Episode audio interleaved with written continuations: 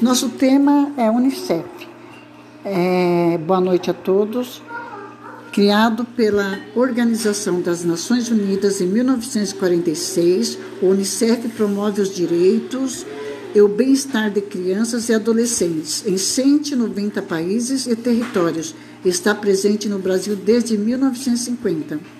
O Fundo das Nações Unidas para a Infância, que é a Unicef, recebeu a Assembleia Geral da ONU o mandato de defender e proteger os direitos é, de crianças e adolescentes, ajuda a entender suas necessidades básicas e criar oportunidade para que alcance seu pleno potencial.